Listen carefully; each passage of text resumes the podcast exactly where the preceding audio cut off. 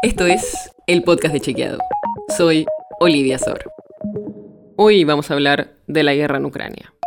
Porque va un año desde que empezó y nos pareció un buen momento para revisar qué tipo de desinformaciones circularon sobre el tema. Porque, como pasa en cualquier momento en el que ocurre algo importante o hay una crisis, empieza a circular muchísima información. Y con ella, la desinformación. En el caso de la guerra lo vimos muy claramente. Y además, el hecho de que se tratara de algo que pasó lejos, en un país del cual la mayoría no hablamos el idioma, pero con consecuencias que tienen un impacto global, hizo que fuera un terreno muy fértil para la desinformación.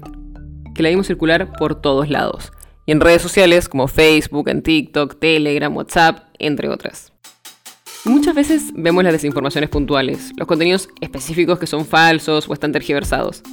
Pero en general, esos contenidos son parte de grandes líneas narrativas, de una historia que se está contando a la que se suma cada desinformación puntual.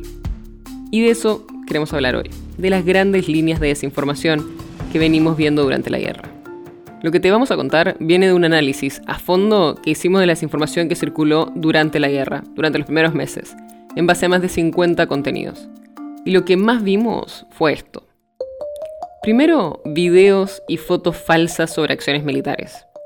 Por ejemplo, supuestos sobrevuelos de una ciudad por aviones rusos que en realidad eran videos de un desfile militar o peleas entre soldados rusos y ucranianos, pero que eran de 2014.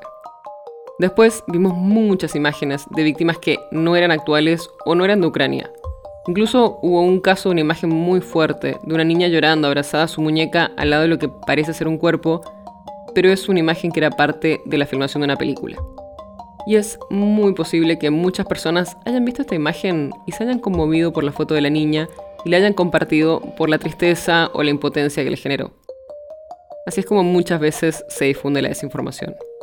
Otras grandes líneas que vimos son desinformaciones que trataban de mostrar que la guerra en realidad es un montaje. Y acá hay varias imágenes o videos en los que supuestamente un cuerpo se mueve. Por ejemplo, uno que sacaron de un video musical en el que una persona que estaba en una bolsa mortuoria estaba fumando y se usa para decir que en realidad es todo mentira.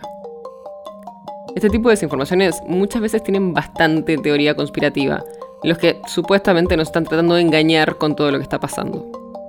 Y la última gran línea que vimos son las desinformaciones que asociaban supuestamente al gobierno de Ucrania con el nazismo. Por ejemplo, diciendo que el jefe de la policía era nazi o que supuestamente el presidente de Ucrania estaba usando una remera con simbología nazi. Nos pareció interesante traerte las grandes líneas de la desinformación, en este caso porque pensamos que ayudan a ver un panorama más completo. No solo saber que circulan algunos contenidos puntuales falsos, sino en qué grandes líneas se insertan. Si quieres saber más sobre esto y otros temas, entra a chequeado.com o seguinos en las redes. El podcast de Chequeado es un espacio en el que de lunes a viernes te contamos qué de lo que escuchaste o circuló es verdadero o falso. Te traemos datos para que puedas entender mejor las noticias. Si tienes una idea, algún tema del que te gustaría que hablemos en un próximo episodio, escribinos a podcast.chequeado.com. Y si te gustó este episodio, seguinos en Spotify o en tu app de podcast favorita y recomendanos a tus amigos. Es una producción de Chequeado, producción en colaboración con Posta. La producción está a cargo de Martínez Lipsuk y Sebastián Chávez. Y la edición es de Nacho Garteche. Yo soy Olivia Sor. Hasta mañana.